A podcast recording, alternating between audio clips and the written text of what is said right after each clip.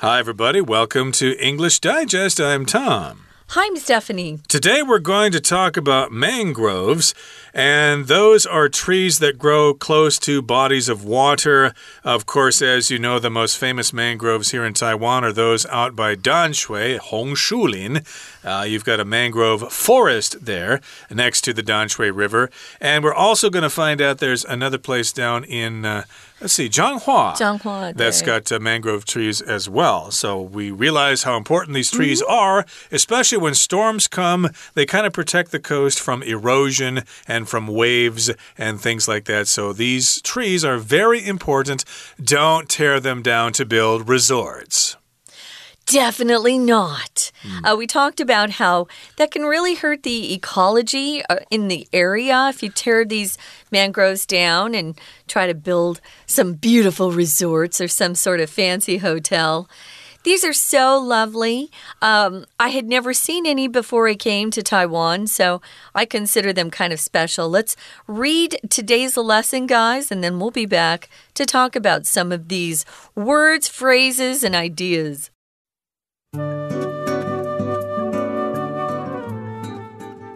Everywhere mangroves grow, they provide protection against tempestuous weather. As the example of the preschool sheltered from Hurricane Ivan demonstrates, humans benefit greatly when mangroves flourish. A 100 meter buffer zone of mangroves along a coastline can reduce wave height by up to 66%, and an additional 400 meters of mangroves can reduce wave height by 99%. These areas can thus recover more quickly from storms or, in some cases, avoid their damage altogether. Mangroves are undoubtedly better for humans than we are for them, since they continue to sequester large amounts of carbon dioxide even when we fill their environments with toxic chemicals and garbage. Union Island is not the only place where these magnificent trees are being destroyed in the name of progress, though. Mangrove forests are being removed four times faster than terrestrial forests. Between 1990 and 2020, the overall global presence of mangroves decreased by more than 10,000 square kilometers. Imagine if just over one quarter of Taiwan's land was suddenly empty. It's the same amount of space. Without mangroves, what might happen to us as a species? Fortunately, Taiwan's government has deemed the country's mangroves worthy of conservation. Since 1986, the Danshui River Mangrove Nature Reserve in New Taipei has been a refuge for mangroves and the many species of plants and animals that accompany them. The reserve hosts an educational center operated by the Forestry Bureau and a scenic walkway to help visitors immerse themselves in the mangrove forest. But mangroves don't only grow in the north of Taiwan. Residents of Zhanghua, or tourists in central Taiwan, can also learn about these special trees on the Fangyuan Wetlands Walkway. The more we educate ourselves about our environment, the better we can protect it and the safer and healthier we will be. Let's get started. Everywhere mangroves grow, they provide protection against tempestuous weather. Tempestuous is usually used to talk about a relationship or a situation uh, where there are very intense emotions, uh, especially anger, when um, anger is involved. You could say a couple had a very tempestuous relationship for years before they got divorced or they broke up. Here we're talking about the weather being tempestuous meaning it's very strong. Um, kind of angry, that anger uh, coming from the weather, if you could describe weather as being angry. Um, but these mangroves really do provide protection. I think in our earlier program, I talked about how they provide significant protection from flood damage. And we also learned that they provide protection when these horrible typhoons or hurricanes hit uh, they can really help reduce uh, the anger of those winds and waves. Now, remember last time we talked about Ashton Kutcher. No, we talked about Ashton Lagoon. Lagoon. yes, I, made that uh, mention on purpose there just for fun. But uh, Ashton Lagoon, of course, had the problem with that construction company, but mm. later on they were able to kind of uh, revive the mangrove forest there. And then a typhoon hit, or I should say a hurricane hit, and a preschool was protected by the mangroves. So, as the example of the preschool sheltered from Hurricane Ivan demonstrates,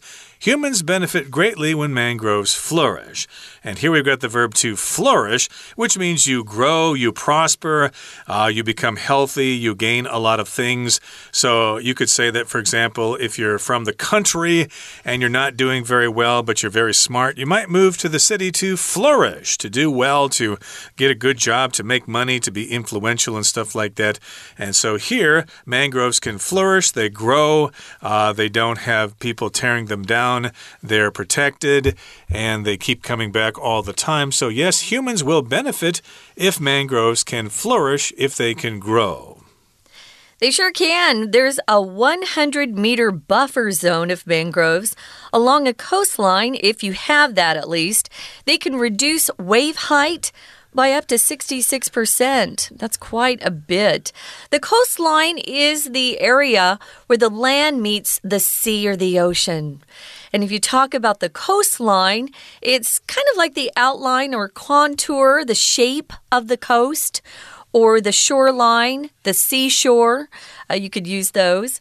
So if you have a 100 meter buffer zone, meaning there's 100 meters before you reach uh, the land of just mangroves. If you've got 100 meters of this particular um, coastline where the, the trees are growing, it can reduce wave height by up to 66%. And if you have an additional 400 meters of mangroves, then you can reduce wave height by 99%. That's amazing. It keeps the waves at their usual height, which is uh, kind of a miracle, I think. That's a, a, large area of mangroves there, 400 meters from the shore to the town or something like that. So well, they're talking about in in addition. So altogether 500 meters if you have that. Mm many trees in that buffer zone, that much land, or that much area where you just have those trees, you're really reducing the waves. Right. So, of course, if you have a big storm on the Danshui River and the waves are washing uh, toward apartment buildings built along the Danshui River there, the mangrove forest will protect those apartment complexes. Actually, I think the mangrove trees will probably protect the railroad tracks or the tracks of the MRT line that goes out to Danshui there. So, we have the mangroves to thank for keeping that rail line open. And yes, indeed, having large buffers or a buffer zone helps protect the coast. So, a buffer zone, of course, just means a safety zone between one area and another. I believe there's kind of a buffer zone between North Korea and South Korea that nobody can go into. It's also referred to as a no man's land because mm. if you dare go in there, you're not going to live very long. But in this particular case, case, we've got this buffer zone of mangroves, and they can protect the coast from those big waves. Now, these areas can thus recover more quickly from storms or in some cases, avoid their damage altogether. So, of course, when a storm comes, the storm will cause damage, but if you have mangroves there, well, you can recover from the damage faster, or you might not have any damage at all. It will be business as usual. Hopefully, huh? Well, um, this is a great reason to have lots of beautiful mangroves there by the coastline for sure. So these areas can thus recover more quickly from storms if you have the trees there. And sometimes, if you have enough trees or a big enough buffer zone, uh, the safe area that Tom was talking about, you might avoid having damage altogether. So, mangroves are undoubtedly or without doubt better for humans than we are for them. Sounds like they help us, but we hurt them. Uh, it says here that since they continue to sequester large amounts of carbon dioxide, even when we fill, fill their environments with toxic chemicals and garbage. Shame on us. If you sequester something, you keep it isolated or hide that particular thing. We use this word a lot in uh, legal uh, jargon. If there's a jury that's hearing a case and there's too much media pressure on the jury, sometimes the judge will say, We're going to sequester the jury, meaning they put them in a hotel. They can't go home until the trial is over, and they can't read uh, newspapers or listen to any media because it might influence them. That's that's what it means to sequester. So you isolate something. So here it says that uh, they sequester or isolate large amounts of carbon dioxide when we fill their environments with toxic chemicals and garbage. So they help us while we hurt them. What is carbon dioxide, Tom? CO2, so that's carbon dioxide.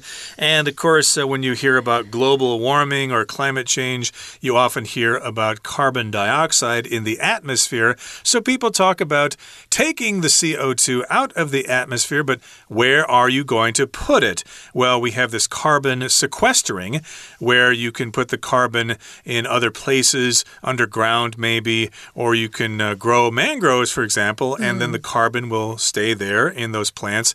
I believe bamboo can do that as well. So, indeed, keep the bamboo growing. Uh, that uh, keeps carbon dioxide out of the atmosphere. And again, uh, we recognize the value of mangroves in that particular regard. Now, here in the next paragraph, it says Union Island is not the only place where these magnificent trees are being destroyed in the name of progress though. Okay, so yes, indeed, we did talk about one example of mangrove trees being destroyed in the name of progress or because of progress.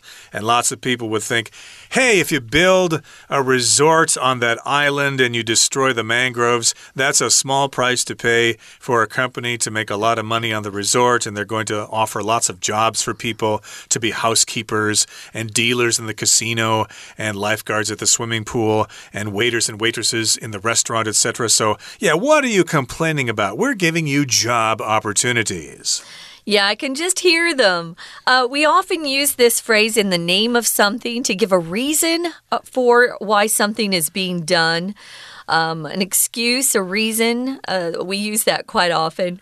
So these forests are being removed four times faster than terrestrial terrestrial forests. That's hard to say. Terrestrial just means relating to the earth. I think they mean uh, trees that are planted uh, further in inland and not growing in the water like mangroves do. So, between 1990 and 2020, the overall global presence of mangroves decreased by more than 10,000 square kilometers. So, we lost a lot of beautiful mangroves during this period of time overall means generally. So you could say, oh, you know, how are you feeling? Well, today's not so good, but overall, my life's going pretty well. So, not specifically, overall just means in total, taking everything into account. Indeed, overall. Okay, that brings us to the midway point in our lesson for today. Let's take a break right now and listen to our Chinese teacher. 大家好，我是派老师。今天讲解的是九月二十二号 Unit Twelve Mangroves Under Attack 第二天的课程。我们前一天课程介绍的是 Mangroves 红树林保护人类的实际案例。今天的课程从比较宏观的角度看红树林在地球上近几十年来的变化。最后也回到台湾，看看台湾在红树林生态保育方面做了哪些努力。好。我们现在一起来看看学习重点。好，请同学看到第一段的第一个句子，Everywhere mangroves grow。请同学特别注意的，这里的 everywhere 其实呢是一个副词连接词，意思是说每个有红树林生长的地方。那后面呢，则说 they provide protection。好，所以红树林可以提供防护的作用，抵御暴风雨。请同学特别注意到，这里的画底线的这个是形容词，原本名词是 tempest 哦，这是名词，所指的呢是暴风雨。再来，请同学看到第二个句子，As the example of the preschool shelter from Hurricane Ivan demonstrates，这边这里有两个重点，请同学注意。第一个呢是如同什么什么的例子所显示的，请同学注意词语搭配 ，as the example demonstrates。好，那是什么样的案例呢？就是这个幼儿园 它受到了红树林的保护，免于 Hurricane Ivan 的损害。所以这边用 sheltered from，其实是省略了 which，which was sheltered from Hurricane Ivan。 好，再来，请同学看到到底第三个句子在告诉我们说，红树林实际上是怎么样发挥保护的作用？原来啊，红树林可以降低浪的高度。再来，请同学看到第四个句子。那如果有红树林的话，损害是比较轻的，所以可以快速的复原。These areas can recover quickly from storms。所以这些地区的复原。就像人生病一样，动词复原都是用 recover。那甚至于有一些地方可以完全不受到损害，avoid their damage altogether。altogether 就是完完全全的没有任何的损害。好的，那再来，请同学看到第二段的第一个句子逗点之后有个 though，请同学特别注意到 though 在句尾的话呢是当做但是。来解释这个句子到底是什么意思？就是说，这些优质的树林持续以繁荣进步的名义而遭受到破坏。意思是指人类常常会打着繁荣进步的旗号去伤害、破坏这些优质的树林。再来，请同学看到第二个句子：Mangrove forests are being removed four times faster。好，请同学把 remove 画起来。这里的意思呢，其实是清除、移除的意思。有一个同义词，请同学加上去，是 eliminated。eliminated，e l i m i n a t e d。好，所以红树林呢受到了清除。那特别请同学注意的是这里的时态，同学可能很习惯被动语态了。be 动词加上过去分词，可是为什么前面还要有一个 b i n g 呢？那就表示清除、移除的这项行为还在持续当中。We're going to take a quick break. Stay tuned. We'll be right back.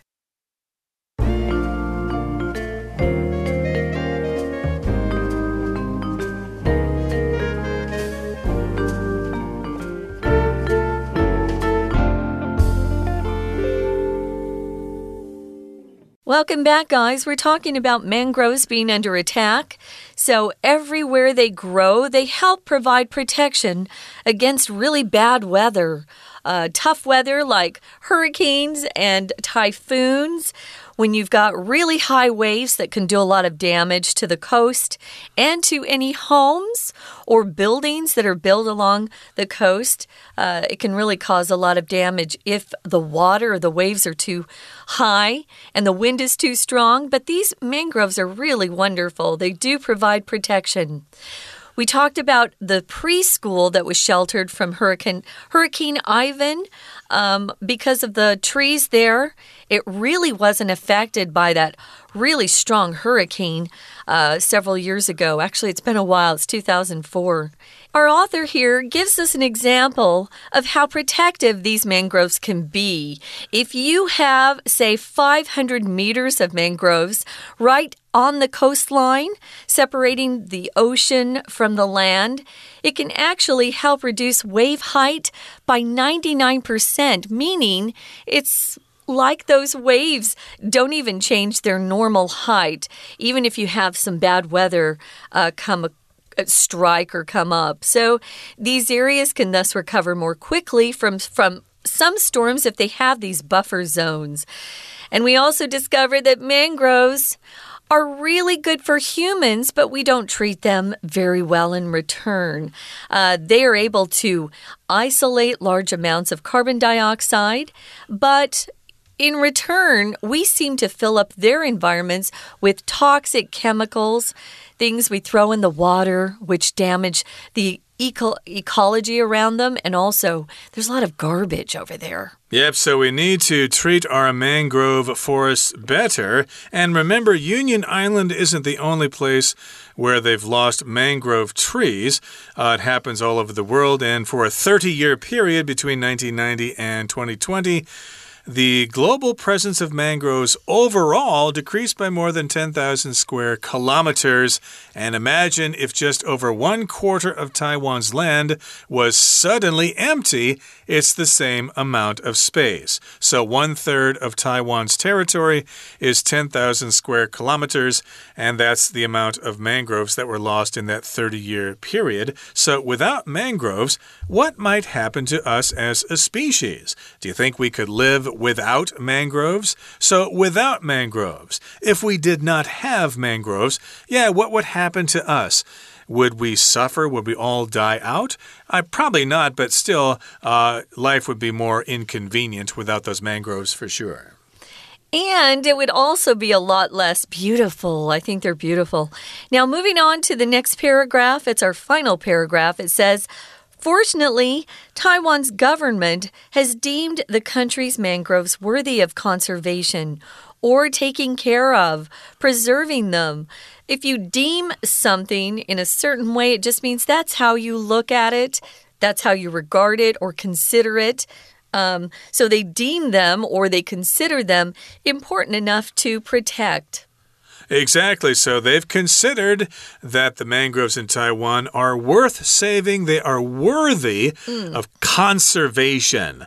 Uh, yes, I guess mangroves are worthy of conversation. People could talk about them. Mm -hmm. But of course, here we're saying they're worthy of conservation, which means protecting the natural environment. And since 1986, the Danshui River Mangrove Nature Reserve in New Taipei has been a refuge for mangroves and the many species of plants plants and animals that accompany them. Now, before I came to Taiwan many years ago, of course, I watched some documentary films about Taiwan, and they mentioned this mangrove nature reserve in the Danshui River as being very important. So it's been a refuge for mm. mangroves and also for lots of different plants and animals that live amongst those mangroves. So here we've got the word refuge, which means an area of protection.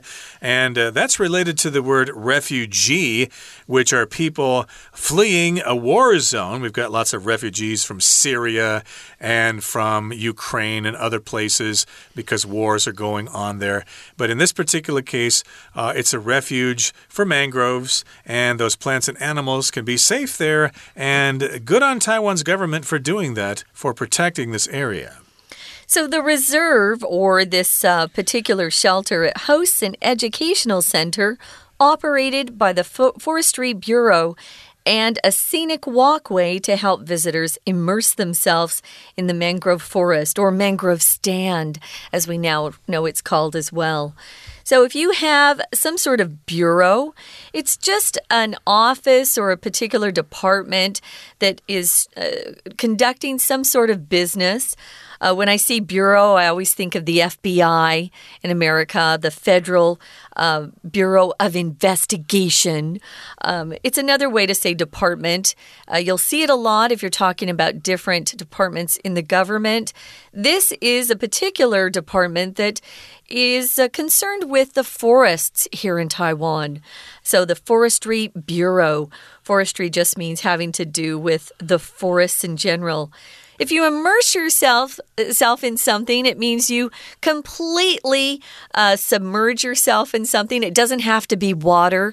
You can immerse yourself in water, but you can also get really caught up in some sort of hobby or book you're reading and forget about time. You can immerse yourselves in a different kind of world if you're playing video games. Uh, what do you immerse yourself in, Tom? If I have time, I immerse myself in, uh, I suppose, art or music music and things like that, mm -hmm. or reading.